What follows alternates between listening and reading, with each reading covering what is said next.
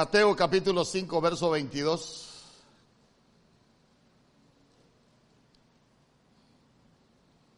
Aquí se los voy a ir poniendo para que. En Mateo capítulo 5, verso 22 la Biblia dice, pero yo os digo, aquí perdí aquello yo, pero yo os digo que cualquiera que se enoje contra su hermano será culpable de juicio, y cualquiera que diga necio a su hermano será culpable ante el, ante el concilio, y cualquiera que le diga fatuo quedará expuesto al infierno de fuego. Mateo capítulo 5, verso 22. Quiero que lo lea, quiero que lo lea.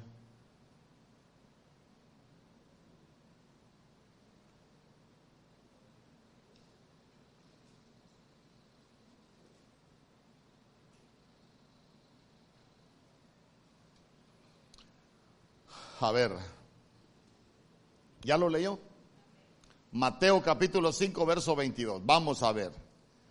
El que se enoje va a juicio. Después, ¿qué dice? Ahí está. El que se enoje contra su hermano será culpable de juicio. Y cualquiera que diga necio a su hermano será culpable ante el concilio y cualquiera que le diga fato quedará expuesto. Entonces, mire, primero es enojarse, después es insultar y después es maldecir. Oiga, oiga de las tres cosas que habla esa Biblia, ese verso. Primero es enojarse. El segundo es, ¿qué le dije? Insultar. Y el tercero es maldecir. Por eso el Señor le dijo a Abraham, bendiciendo, te bendeciré y en tus simientes serán benditas todas las naciones de la tierra. Ahora bien, se lo voy a explicar.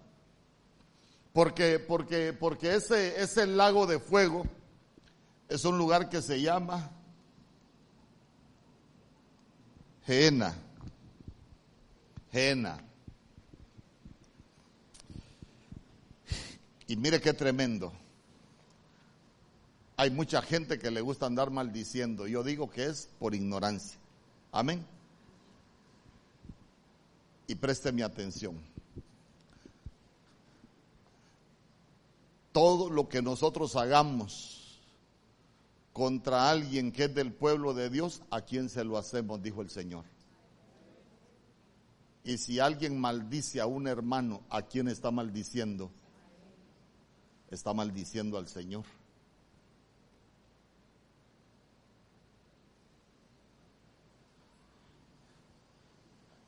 Todo lo que hagáis a uno de mis pequeños, a mí me lo hacéis, dijo. Y si usted se enoja con un hermano, ¿contra quién se está enojando? Contra el Señor. Y si usted lo insulta, ¿a quién está insultando? Y si lo maldice, ¿a quién está maldiciendo? Y ya, ya se dio cuenta que es terrible. Uno dice que queda expuesto. ¿Y qué es quedar expuesto? Que si uno no se arrepiente, allá va a ir a parar.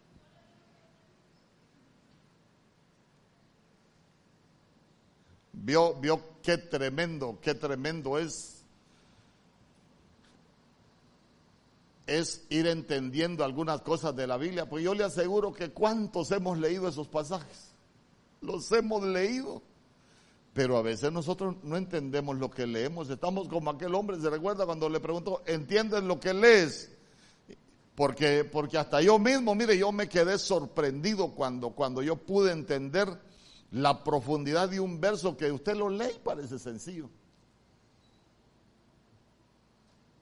Imagínese usted, Gálatas capítulo 3, verso 13.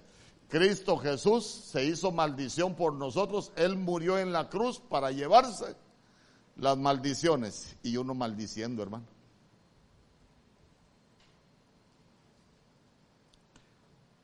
Por eso, por eso yo trato de, no solo enseñarle las profundidades de la Biblia, porque para mí lo importante es que nosotros podamos entender, hermano, que, que, uno por andar haciendo cosas puede ir a parar a otro lugar y menos al cielo. Yo quiero que usted vaya al cielo para que me acompañe. ¿Usted va para el cielo, pastor? Yo, pues, yo creo. ¿Y usted para dónde va?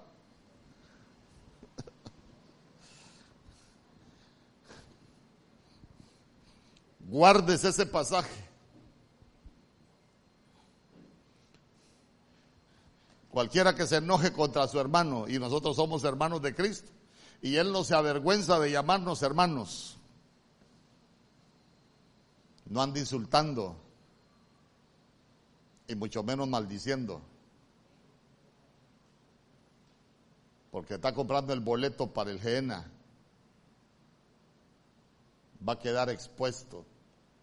Oiga bien, oiga bien, quiero que aprenda usted el lenguaje. Quedará expuesto. No dice que, que va a ir a parar allá. ¿Por qué? Porque el arrepentimiento nos saca de ahí. Amén. Si nosotros lo hacemos, estamos expuestos, pero si nos arrepentimos y nos apartamos, ya no vamos ahí, ahí sí vamos para el cielo. Eso es lo importante de, que, de lo que nosotros podemos. Mira, ahí está Jena. Ahí es donde, donde el fuego no se apagará.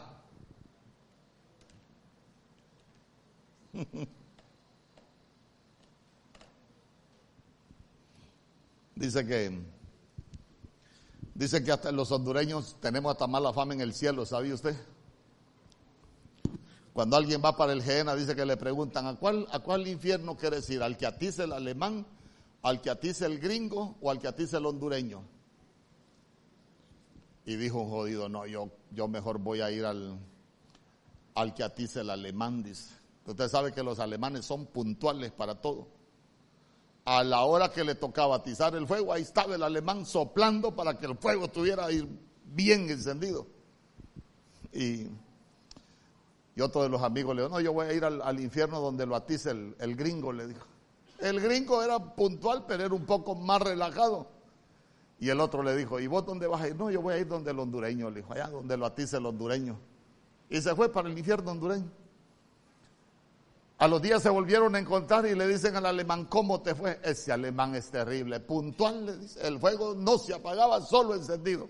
Y el gringo medio relajado, no hombre, hubieran ido al del hondureño, le dijo. Mirá, le dice, el lunes amanece de goma, el martes está con incapacidad, el miércoles va al y hermano, y empezaron a decir todo, era como un empleado, no, no atizaba el fuego el bandido. Entonces digo yo, qué bárbaro, ¿verdad? Y así que ya sabe, si va para el infierno, allá con el hondureño, diga. Ay, hermano. Mateo capítulo 23, verso 15.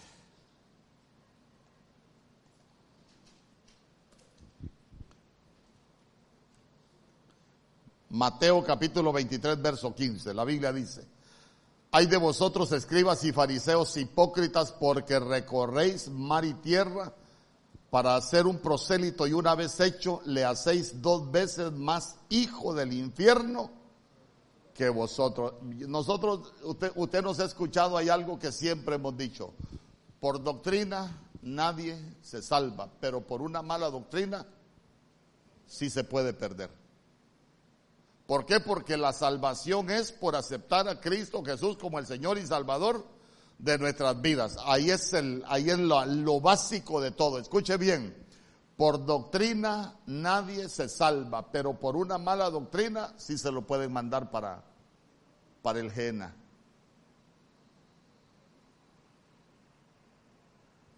Por ejemplo, yo no sé si usted ha visto que en México en México hay un hombre que se hace llamar el apóstol supremo y le besan hasta los zapatos cuando llega a la congregación. Y todos los cantos son para él, porque dice que él es el apóstol de los apóstoles. y que merece adoración, que merece honra, yo te lo enseñé. Eh, hermano, qué terrible, dígame usted, adorando a un salvaje de esos. Que ese fue el problema que tuvo el diablo arriba. Y lo están haciendo en la tierra. Ahora imagínense ustedes la gente que está haciendo eso en este tiempo. Entonces uno debe de tener cuidado. Por doctrina nadie se salva, pero una mala doctrina sí nos puede echar a perder. Amén. Vamos.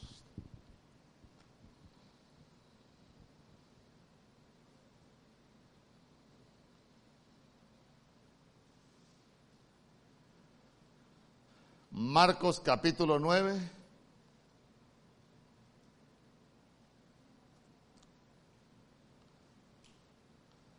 Porque el Gehenna, fíjese que no solo es de fuego, hay, hay, una, hay una parte que es de agua también. Marcos capítulo 9, verso 42 dice, cualquiera que haga tropezar a uno de estos pequeñitos que creen en mí, mejor le fuera que se atase una piedra de molino al cuello y que se arrojase en el mar. Pero ahí en el mar está hablando de, de esa misma dimensión. Entonces, entonces, vamos. Vamos.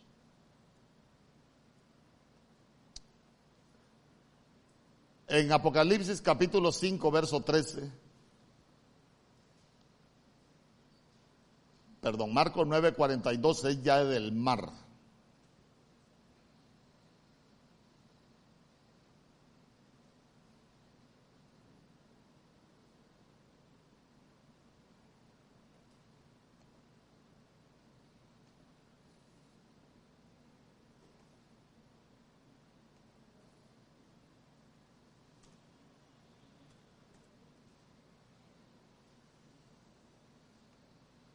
Dice, acompáñeme a, ¿qué cita le dije?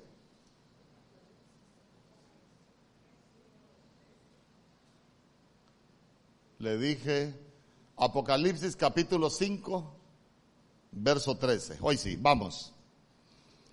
Y todo lo creado que está en el cielo y sobre la tierra y debajo de la tierra y en el mar y a todas las cosas que en ellos hay, oí decir, al que está sentado en el trono y al cordero, sea la alabanza, la honra, la gloria y el poder por los siglos de los siglos. Entonces, entonces note usted que habíamos hablado de, más allá de los cielos, los cielos, la tierra, debajo de la tierra, habíamos hablado de todo lo que había debajo de la tierra, pero ya se, ya se dio cuenta que la Biblia dice, y en el mar, día conmigo, y en el mar. Hay algo que, que nosotros necesitamos, necesitamos comprender y es que hay una dimensión que no es el mar que nosotros conocemos. A ver, hagámonos carnales un ratito. ¿Quién vio megalodón acá?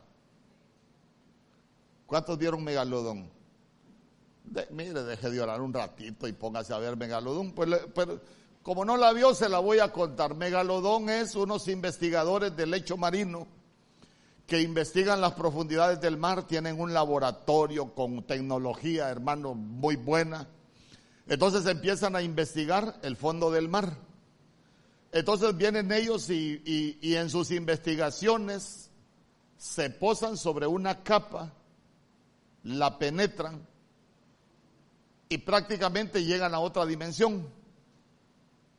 El detalle es que cuando ellos se salen de esa capa que traspasaron, abren un hoyo y de ahí sale megalodón y ellos, y ellos, ellos, ellos hacen la película, ellos dan a entender que llegaron a una dimensión donde hay bestias encerradas y que como ellos se metieron liberaron a una. Entonces, si usted lo ve con la Biblia, se va a dar cuenta que bíblicamente ellos tienen razón en lo que dicen.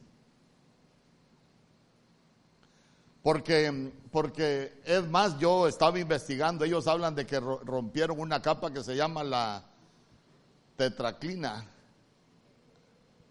¿Alguien se recuerda de los carnales que estaban viendo la película? La termoclina. La termoclina. Y sabe usted que la termoclina en realidad sí existe. Entonces, entonces la termoclina, eh, dicen los científicos, es una, es una como pared, es, una, es un común piso que separa las aguas que tienen una temperatura, la temperatura homogénea del mar, dicen ellos, pero esa, esa termoclina arriba deja la temperatura homogénea y abajo deja las aguas que tienen una temperatura completamente diferente a las aguas de arriba. O sea que ellos dicen, la termoclina separa las aguas de arriba de las aguas de abajo. Y ellos en esa película, si usted se recuerda, ellos dan a entender que hay bestias encerradas debajo de, esa, de ese piso que ellos llaman termo, termoclina. Entonces, cuando, cuando usted revisa la, la Biblia, ay hermano,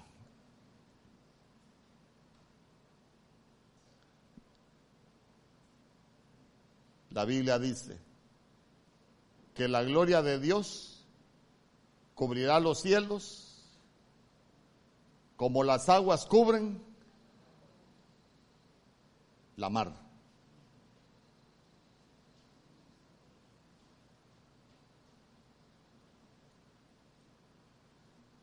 Eh, Eclesiastés capítulo 1, verso 7, la Biblia Castillan, si la tienen, quiero, quiero leerle ese verso.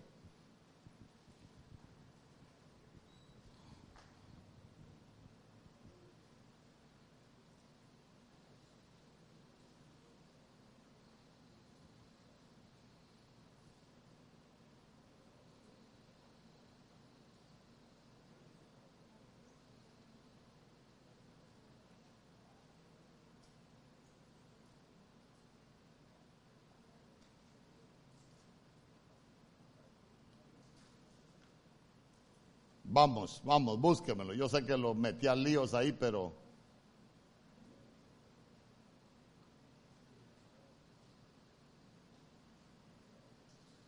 ¿Ya lo tiene? No.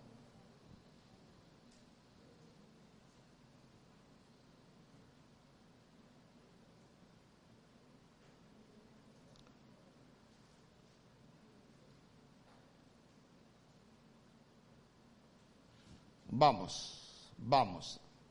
No. Eclesiastés 1.7, es Apocalipsis 1.7. En la Biblia Huneman también. La Castillan, la Huneman.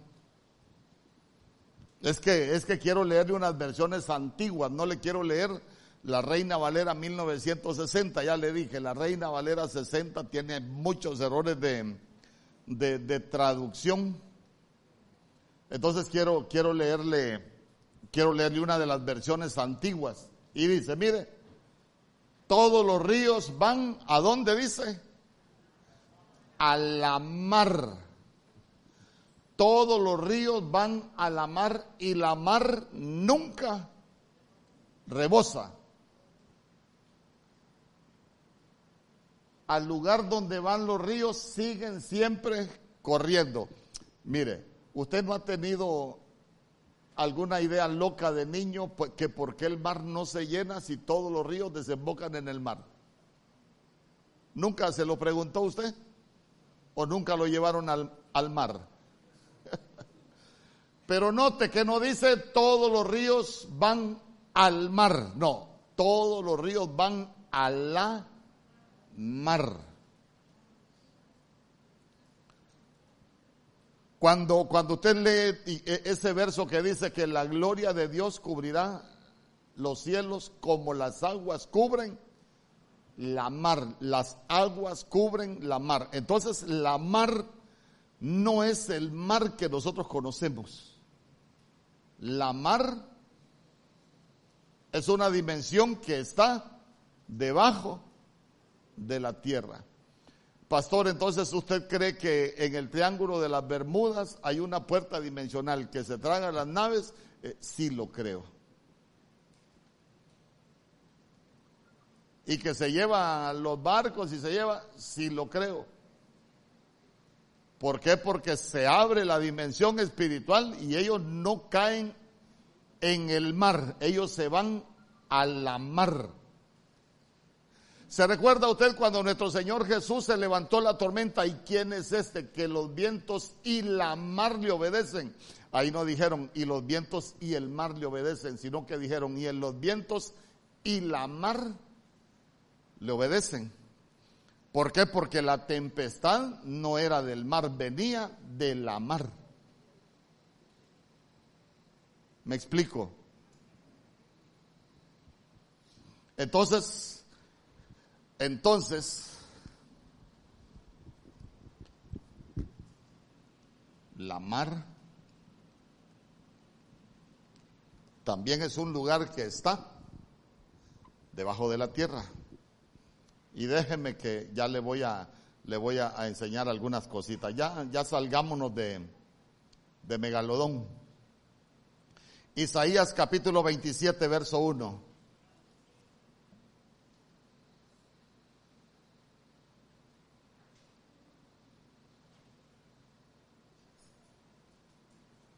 Isaías capítulo 27, verso 1.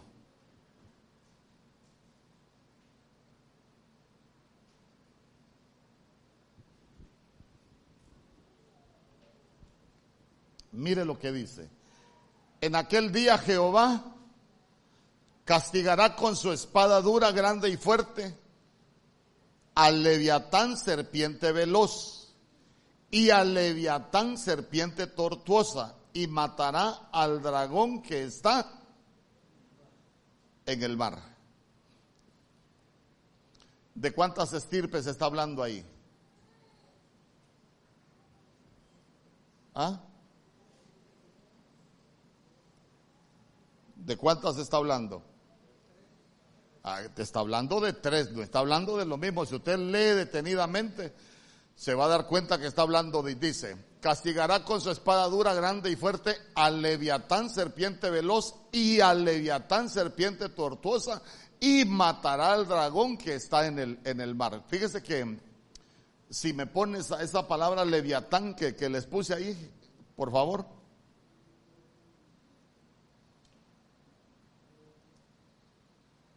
Mire, se va a dar cuenta usted de cosas muy bonitas hoy para que, para que vayamos entendiendo esto de, de la mar. Dice, Leviatán, animal engalanado, serpiente, específicamente cocodrilo o algún otro monstruo marino grande. Entonces, cuando habla de Leviatán, no está hablando de, solo un monstruo marino, Leviatán es una es una estirpe de monstruos marinos. Amén. ¿Está de acuerdo conmigo? ¿O no está de acuerdo conmigo? Entonces, entonces mire qué bonito porque porque ahí nosotros nos damos cuenta que se refiere a la serpiente específicamente cocodrilo o algún otro monstruo marino grande. Entonces ya se dio cuenta que en la mar es donde están esos, esos monstruos, esos monstruos marinos.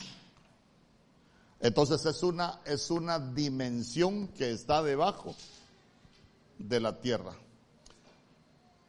En Job capítulo 41, verso 1, hay una de las preguntas que el Señor le dijo a Job que a mí me gustan mucho. Como Job se metía en líos, el Señor le dijo, oíme Job, y vos vas a sacar a Leviatán con anzuelo, le dijo. Ahí está, mire. ¿Sacarás tú a Leviatán con anzuelo o con cuerda que le eches en su lengua? Se recuerda que Job cuestionaba mucho las cosas del Señor. Y el Señor le dice, bueno, anda, como quien dice, mira, ya que tanto hablas, anda, sacate a Leviatán con un anzuelo. Pero, pero ya se dio cuenta de, qué estaba hablando, de qué estaba hablando el Señor ahí con, con Job. Ajá. Pero ya se dio cuenta que, vuélvame a poner ese leviatán.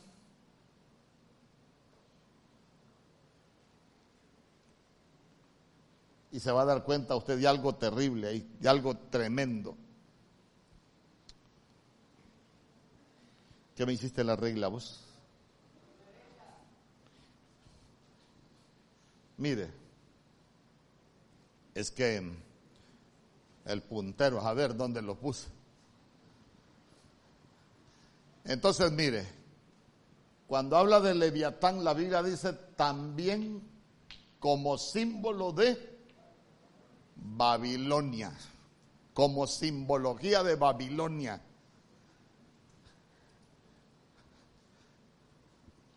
¿Cuántas Jerusalénes hay para nosotros los cristianos? ¿Cuántas Jerusalénes hay? Pregunto. Está la Jerusalén espiritual, está la Jerusalén celestial y está la Jerusalén terrenal. Babilonia es la contraparte de Jerusalén. Porque a, la Jerusalén van los espíritus de los justos hechos ya perfectos. Pero a la Babilonia van los, dice que se ha convertido en guarida de los espíritus inmundos. Entonces hay una Babilonia celestial, por eso la Biblia dice en Apocalipsis 17, vi caer a Babilonia, la gran ramera. Pero hay una Babilonia espiritual, la Babilonia espiritual es la confusión religiosa. Amén. Y está la Babilonia terrenal. Entonces, mire,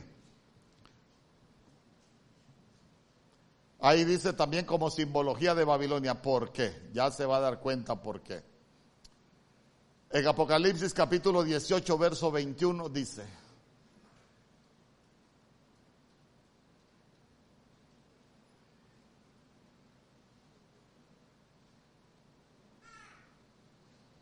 Apocalipsis 18, 21. La Biblia dice, y un ángel poderoso tomó una piedra como una gran piedra de molino y la arrojó en el mar diciendo, con el mismo ímpetu será derribada Babilonia, la gran ciudad, y nunca más será hallada. Usted se recuerda eh, eh, eh, cuando aparece Babilonia, aparece con Nimrod. ¿Se recuerda? ¿Y qué quería Nimrod? Hacerse un nombre. Y estaban haciendo una, una torre que llegara al cielo. Como quien dice, nos vamos a hacer una torre que llegue al cielo, allá donde esté el Señor, y nos vamos a hacer un nombre. Entonces, entonces ya se da cuenta que ahí es donde, donde derriban a Babilonia y dice, y nunca más será hallada. Entonces, entonces, acompáñeme a Ezequiel capítulo 26, verso 19.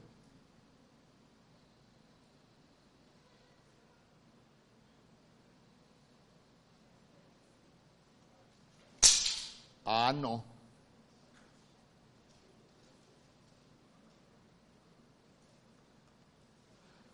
Quiero que lo busque porque voy despacio porque ¿Cuántos habían escuchado hablar de esto antes?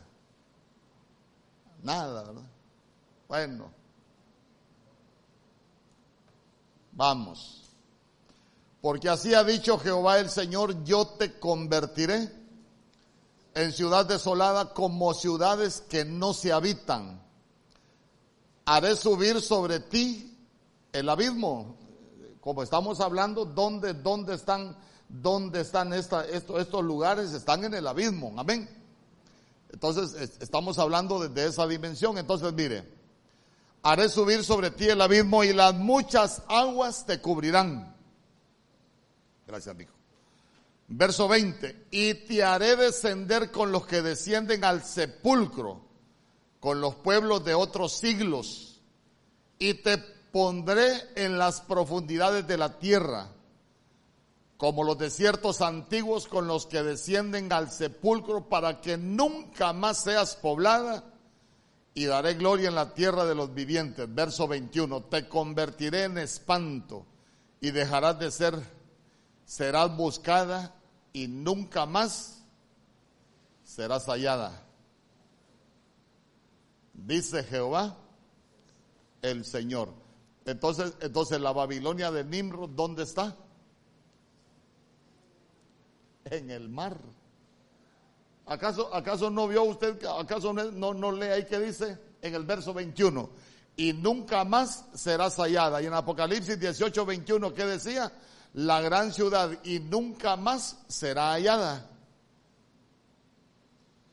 Entonces, mire usted cómo, cómo, cómo nosotros necesitamos conocer esa dimensión espiritual que se llama la, la mar. Yo no sé si usted ha visto, por ejemplo, cuando, cuando toman fotografías de algunos, de algunos huracanes desde arriba que dicen que algunos huracanes a veces tienen forma como de demonio. ¿Lo ha leído? Solo recuérdese cuando, cuando el apóstol Pablo era llevado preso para Roma, cuando se levantó aquel viento, ¿cómo se llamaba el viento? Euroclidón e, entonces, cuando hablamos de Euroclidón, ya no estamos hablando de un viento normal, estamos hablando de una potestad que se movía en los vientos. Entonces, ni le voy a seguir hablando de eso, porque no, no nos vamos y, y no vamos a terminar con esto. Sigamos hablando del mar. Apocalipsis capítulo 13, verso 1.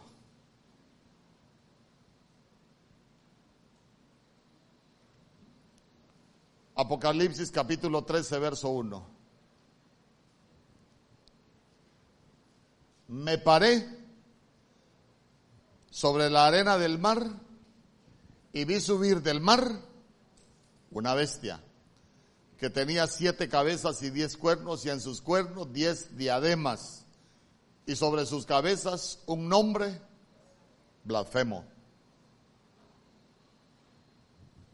Entonces ya se dio cuenta usted que en el mar también está la bestia que tiene un nombre, blasfemo.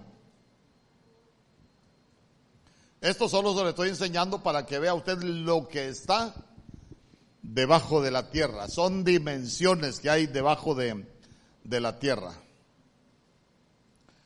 Ezequiel capítulo 32, verso 2.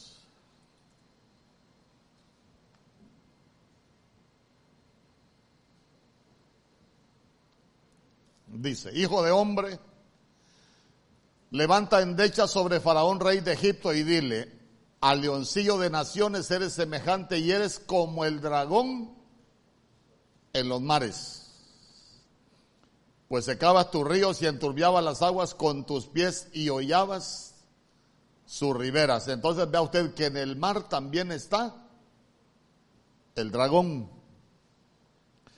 Por eso es que en Apocalipsis capítulo 13, verso 2, la Biblia dice, y la bestia que vi era semejante a un leopardo y sus pies como de oso y su boca como boca de león. Y el dragón le dio su poder y su trono y grande autoridad. ¿Por qué? Porque la bestia salió del mar y ya se dio cuenta que el dragón también sale del mar y vive en el mar y el dragón es el que le da el poder a la bestia.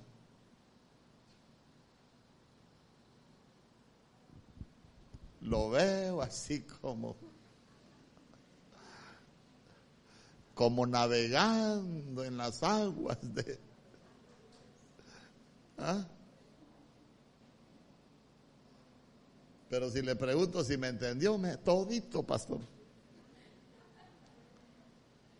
Los próximos lugares debajo de la tierra voy a escoger uno de los que está aquí hoy.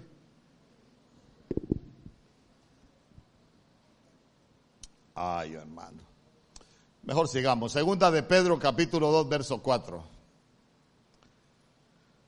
Segunda de Pedro capítulo 2 verso 4.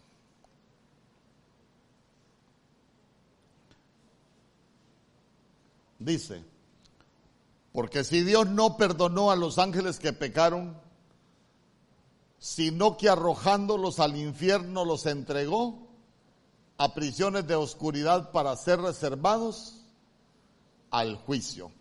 Eh, esa, esa palabra infierno, ahí donde están esas prisiones de oscuridad, es un lugar que se conoce como el tártaro.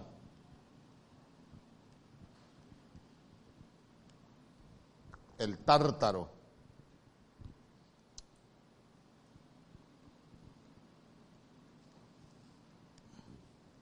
El tártaro.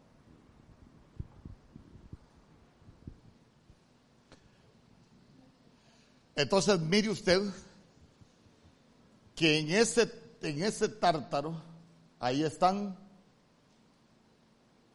los ángeles que pecaron. A ver, a ver, a ver. Para nosotros, la primera rebelión que se da en la Biblia es la angelical.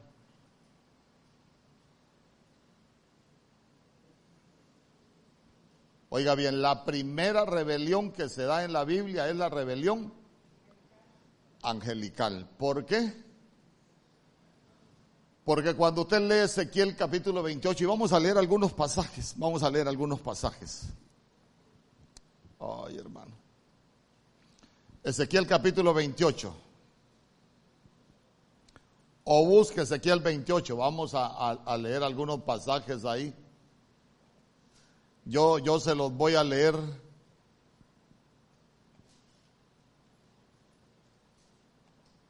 Del verso 12 en adelante. Dice. Hijo de hombre, levanta endechas sobre el rey de Tiro. ¿Sabe usted qué significa Tiro? ¿Sabe usted qué significa Tiro?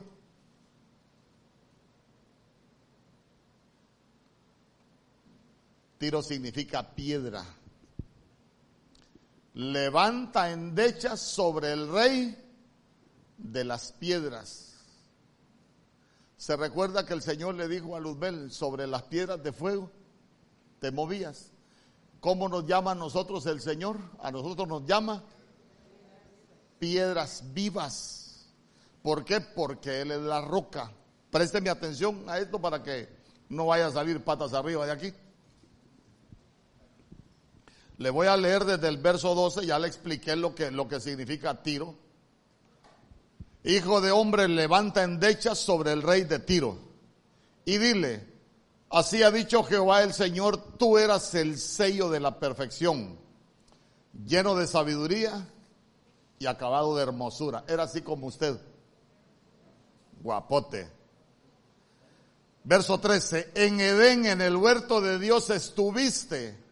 Y ese no era el huerto, no era el huerto que puso para la creación humana ya se va a dar cuenta por qué le digo esto. En Edén, en el huerto de Dios estuviste, de toda piedra preciosa era tu vestidura, de cornerina, topacio, jaspe, crisólito, berilo, iónice, de zafiro, carbunco, esmeralda y oro. Los primores de tus tamboriles y flautas estuvieron preparados para ti en el día de tu creación. Tú, querubín grande, protector, yo te puse en el santo monte de Dios ahí estuviste. En medio de las piedras de fuego te paseabas. Perfecto eras en todos tus caminos desde el día que fuiste creado hasta que se halló en ti maldad. Verso 16.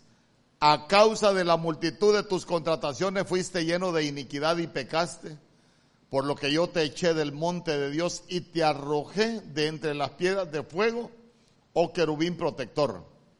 Verso 17. Se enalteció tu corazón a causa de tu hermosura. Corrompiste tu sabiduría a causa de tu esplendor. Yo te arrojaré por tierra. Delante de los reyes te pondré para que miren en ti. Verso 18. Con la multitud de tus maldades y con la iniquidad de tus contrataciones profanaste tu santuario. Yo pues saqué fuego de en medio de ti, el cual te consumió y te puse en ceniza sobre la tierra a los ojos de todos los que te miran. Entonces, ahora acompáñeme. Isaías capítulo 14.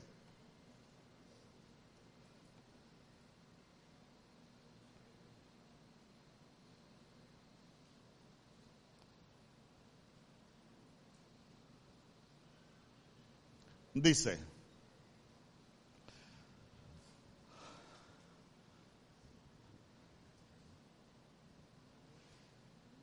en el verso 11 dice, descendió al Seol tu soberbia, el sonido de tus arpas, gusanos serán tu cama y gusanos te cubrirán. Verso 12, ¿cómo caíste del cielo, oh lucero de la mañana? ¿Sabe, sabe cómo se escribe lucero? Lucero es Lucifer. Y usted sabe quién es Lucifer, ¿verdad? ¿Cómo caíste del cielo, oh lucero, hijo de la mañana? Cortado fuiste por tierra, tú que debilitabas a las naciones. Tú que decías en tu corazón, subiré al cielo en lo alto junto a las estrellas de Dios. Levantaré mi trono y en el monte del testimonio me sentaré a los lados del norte sobre las alturas de las nubes subiré. ¿En qué nos va a venir a llevar el Señor a nosotros? En las nubes. Sobre las alturas de las nubes subiré y seré semejante a quien dijo. Mire qué terrible. Seré semejante. Hermano, no dijo a Dios, dijo al Altísimo. Óigame, estaba hablando de, de, llegar a, a lo más alto a la dimensión donde solo Dios tiene acceso. Mire qué igualado. Seré semejante al Altísimo. En el verso 15 dice, mas tú derribado eres hasta el Seol, a los lados del abismo. Se inclinarán hacia ti los que te vean, te contemplarán diciendo, es este aquel varón que hacía temblar la tierra que trastornaba los reinos, que puso el mundo como un desierto, que asoló sus ciudades, que a sus presos nunca abrió la cárcel. Entonces vea usted que esas dos profecías son, son de Luzbel. Pero ya se dio cuenta que, que Lucifer, esa palabra Lucifer, Hoy nosotros sabemos que es el diablo, pero en el origen. Y para irle sacando alguna duda, porque alguien me preguntaba, y si Dios es bueno, ¿por qué creó al diablo? Dios no creó al diablo, creó a Luzbel, que era Lucifer. Y lo que significa es lucero de la mañana. Sabe que esa palabra Luzbel es luz bella, es luz hermosa. Dios lo creó como un ser de luz, pero se corrompió, perdió la luz y se convirtió en tinieblas. Por eso es que usted se recuerda cuando el Señor dice que, las tinieblas, que la luz que hay en nosotros no sea tinieblas. ¿Lo he escuchado? ¿Por qué? Porque hay una luz falsa.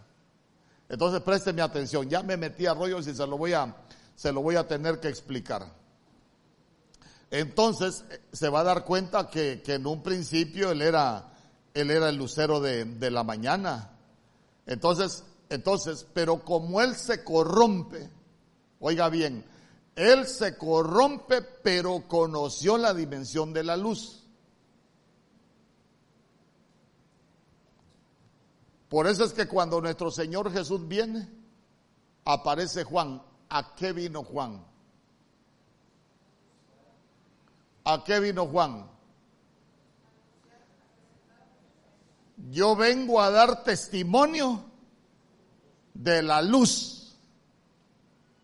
Él dijo, yo vengo a dar testimonio de la luz. Y después dijo, la luz verdadera que ilumina a todo el mundo. Pero cuando usted lee, Pablo en Corintios dijo que Satanás se disfraza como ángel de luz fue portador de luz y sabe cómo disfrazarse de luz. Pero la luz que tiene es falsa. Por eso Cristo vino como la luz verdadera. Por eso cuando habla de la escritura, la Biblia dice que nosotros tenemos la palabra profética más segura, a la cual hacemos bien en prestar atención, como qué? Como una lámpara que alumbra en lugar oscuro, que alumbra en medio de las tinieblas, hasta que el lucero de la mañana resplandezca en nuestros corazones. Entonces mire usted que como Él dejó de ser de la dimensión de luz, el Señor, el Señor tuvo que mandar a Cristo como esa luz verdadera. ¿Por qué? Porque en la tierra ya estaba la luz falsa. Por eso cuando nuestro Señor, cuando el Señor empieza a crear, cuando Elohim empieza a crear, se recuerda que después de Génesis 1.2, lo que él primero creó fue que dijo, sea la luz.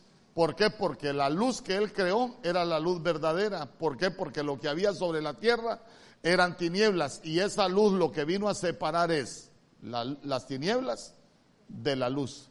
Entonces, ¿para qué nos resplandece la luz en nuestras vidas? Para separarnos de las tinieblas. Ajá, y el que sigue viviendo en tinieblas quiere decir que no le ha resplandecido el, lucero de la mañana. Entonces, entonces mire, mire qué bonito porque, porque ahí, ahí Lucifer lo que significa es lucero de la mañana, pero, pero se corrompió. Pero ¿a dónde lo, lo quiero llevar con eso? Que él está en una cárcel, la cárcel que está reservada para él es el tártaro. Amén. Pero ya se dio cuenta que ahí también en esas cárceles de oscuridad están los ángeles. A ver, a ver, en esas prisiones de oscuridad. ¿Se recuerda usted que la Biblia dice que cuando cayó, con su cola arrastró una tercera parte de los ángeles? Quiere decir que por cada 90 ángeles, 60 son de Dios y 30 son de las tinieblas. Por eso es que, por eso es que Pablo dijo a los Gálatas, si aún nosotros o un ángel del cielo les predica un evangelio contrario, el tal ser anatema. Por eso, por eso a usted no le extrañe, ay, que Moroni nos reveló el evangelio. ¿A quién le reveló, le reveló un evangelio Moroni? A los mormones, ¿va? Y, no le ponga duda que ellos tuvieron la revelación, pero, pero es otro evangelio y no es de Dios, y es un evangelio anatema. Así como dijo aquella señora que hace que hace velos y los vende carísimo, ¿cómo se llama? Aquella flaca que, que habla el billete. ¿Ah? Ana Méndez. Ana Méndez dice que un ángel le reveló el nuevo Apocalipsis y que ella lo va a escribir. yo le pregunto, ¿es probable que se lo hayan revelado? Sí, pero es un anatema, es un caído, tiene que ser un caído. Y cualquiera dirá, esa vieja está loca. No, no, no, no, aunque no esté loca. Se lo pudieron haber revelado, sí, sí, se lo pudieron haber revelado, pero es un caído. ¿No escuchó usted que hasta Walter Mercado quería escribir unas cuestiones de la Biblia? ¿No lo leyó usted? Porque él le habían dado la revelación que había que cambiar algunas cosas de la Biblia. Walter Mercado, un brujo, hermano. Dios reprenda al diablo. Vale más que se murió antes de, de hacer más desastres. Ay, Dios. Bien. Estamos hasta ahí entonces. ¿Quiénes son los que están en esas prisiones? Y mire, mire, ángeles que se corrompieron. Eh, ¿Se recuerda usted que la Biblia dice en Génesis capítulo 6, allá por el verso 2, que vieron los hijos de quién dice? Pues fíjese que ahí en la, en la Reina Valera 60 dice, y vieron los hijos de Dios, los Beneja Elohim, pero Elohim no es Dios, Eloje es Dios. Elohim es dioses. Lo que está diciendo es, y vieron los hijos de los dioses, porque ya se dio cuenta que hay más dioses, por eso es que dice que el Señor es Dios de dioses, hay más reyes, por eso es que la Biblia dice que Él es rey de reyes, porque decía que las langostas tienen un rey, ¿se recuerda? Apolión. E, entonces, entonces imagínense, póngase, póngase, ponga, présteme atención en esto. Eh, cuando hablan en, en, Génesis capítulo 6 y vieron los hijos de los dioses, que las hijas de los hombres eran hermosas. Y cuando usted llega al verso 4, se va a dar cuenta que ya aparecen los gigantes. Se va a dar cuenta que, mejor leámoslo, mejor leámoslo, quiero que, quiero que lo lea. Porque eso es lo que nosotros conocemos como la raza híbrida, porque allá aparecen los giborín.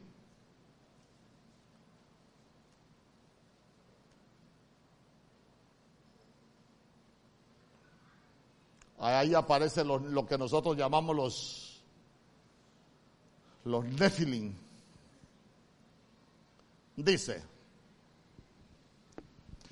vamos a leer desde el verso 1. Aconteció que cuando comenzaron los hombres a multiplicarse sobre la faz de la tierra, le nacieron hijas, que viendo los hijos de Elohim, de allí no es los hijos de Dios, sino que los hijos de los dioses, Beneja Elohim, que las hijas de los hombres eran hermosas, tomaron para sí mujeres escogiendo entre todas.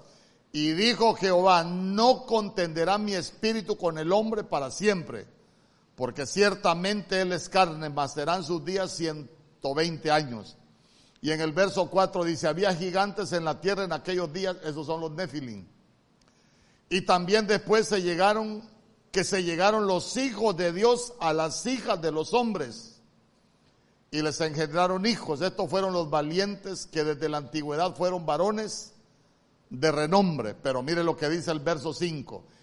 Y vio Jehová que la maldad de los hombres era mucha en la tierra y que todo designio de los pensamientos del corazón de ellos era de continuo solamente al mal. Entonces ya se dio cuenta que ahí está hablando de la corrupción que se dio entre la creación que era de la tierra contra la, con la creación que venía del cielo. Entonces ahí es donde, donde usted se da cuenta que ya se habían corrompido las creaciones, ya, ya estaban las mezclas, ya aparecen las razas híbridas. Por eso es que usted se va a dar cuenta que en la Biblia aparecen los gigantes y aparecen varias estirpes de gigantes, pero que no se reproducían. ¿Por qué? porque eran híbridas. Cielo, tierra, no se podían reproducir. Amén. Yo creo que usted no me cree. ¿Qué hago para que me crea? Tiene que estudiar la Biblia para que me crea.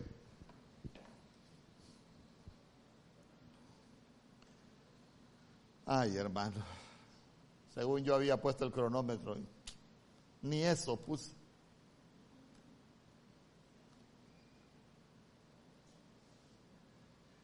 ¿Tiene alguna pregunta? Es que me aflige usted cuando me queda viendo así.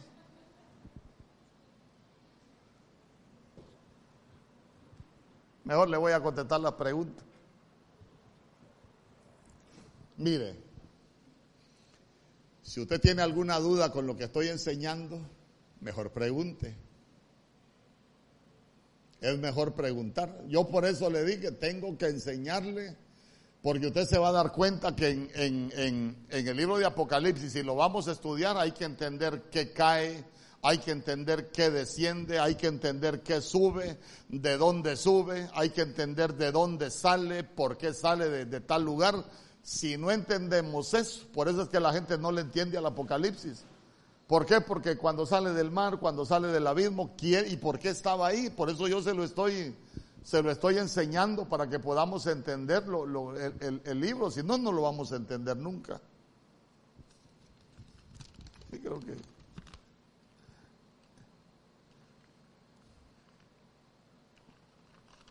Mire, lo que sí debe de estar seguro usted es que usted es viejo, hermano. Su espíritu es viejo. ¿No cree usted que su espíritu es viejo? Sí, su espíritu es viejo. ¿Usted ha leído Job capítulo 38, verso 19? ¿O no lo ha leído? Leámoslo pues. Ya le dije, nos dieron clases en el cielo. Ahora usted se va a dar cuenta que los cuestionamientos que le hace el Señor a, a Job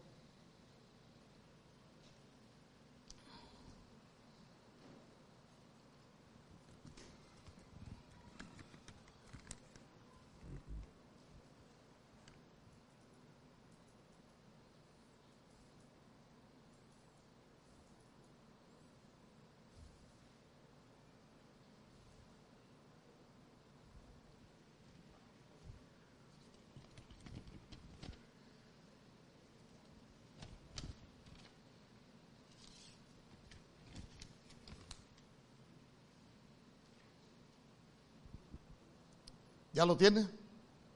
¿Qué dice Job capítulo 38, verso 19? Búsquelo, no sea bárbaro. Usted se recuerda que el Señor le dijo a Job, mira Job, sellite los lomos que ahora yo te voy a preguntar. ¿Se recuerda? Cuando el Señor esté enojado con Job, ahora yo te voy a preguntar. Y, una de las preguntas que le hace es, ¿por dónde va el camino a la habitación de la luz. ¿Y cuál es la habitación de la luz? Es la dimensión de Dios. Se recuerda que la Biblia dice que Él habita en una luz inaccesible. Entonces, esa es la habitación de la luz, esa es la habitación del Señor. Pero el Señor le está diciendo por dónde va el camino. Pues yo le, yo le enseñé que en el cielo hay caminos, ¿se recuerda? Hay carreteras. Ya se lo enseñé. Entonces le pregunta, ¿por dónde va el camino a la habitación de la luz y dónde está el lugar de las tinieblas? Verso 19, verso 20, perdón. Para que las lleves a sus límites y entiendas las sendas de su casa. Verso 21. Tú lo sabes pues entonces ya habías nacido y es grande el número de tus días. Porque se recuerda cuando le expliqué de dónde venimos nosotros. ¿Se recuerda? Nosotros venimos de arriba. Por eso es que la Biblia dice, nuestra ciudadanía está en los cielos. Pero como nosotros a nosotros nos mandaron aquí como en un proceso de limpieza. Alcanzar la estatura de vivientes. Por eso es que la Biblia dice que nosotros nos hemos acercado, no dice que hemos entrado todavía, nos hemos acercado a la Jerusalén celestial, a la ciudad del gran rey, a la ciudad de los espíritus de los justos hechos ya perfectos. Nuestra ciudadanía está en los cielos. Entonces, claro, nosotros entramos por una puerta dimensional a la tierra, nacemos de mujer, pero por eso se nos hace necesario nacer de nuevo, porque el nuevo nacimiento, el nuevo nacimiento dice que es nacer de arriba, es nacer del agua y es nacer del espíritu. Por eso es que necesitamos nacer de nuevo para volver al cielo. Por eso yo le he dicho, el que nace una vez, que nace en la tierra una vez, va a tener que morir dos veces, va a tener que morir aquí en la tierra y va a tener que morir en el juicio del trono blanco. Pero los que nacemos dos veces vamos a morir una vez. ¿Por qué?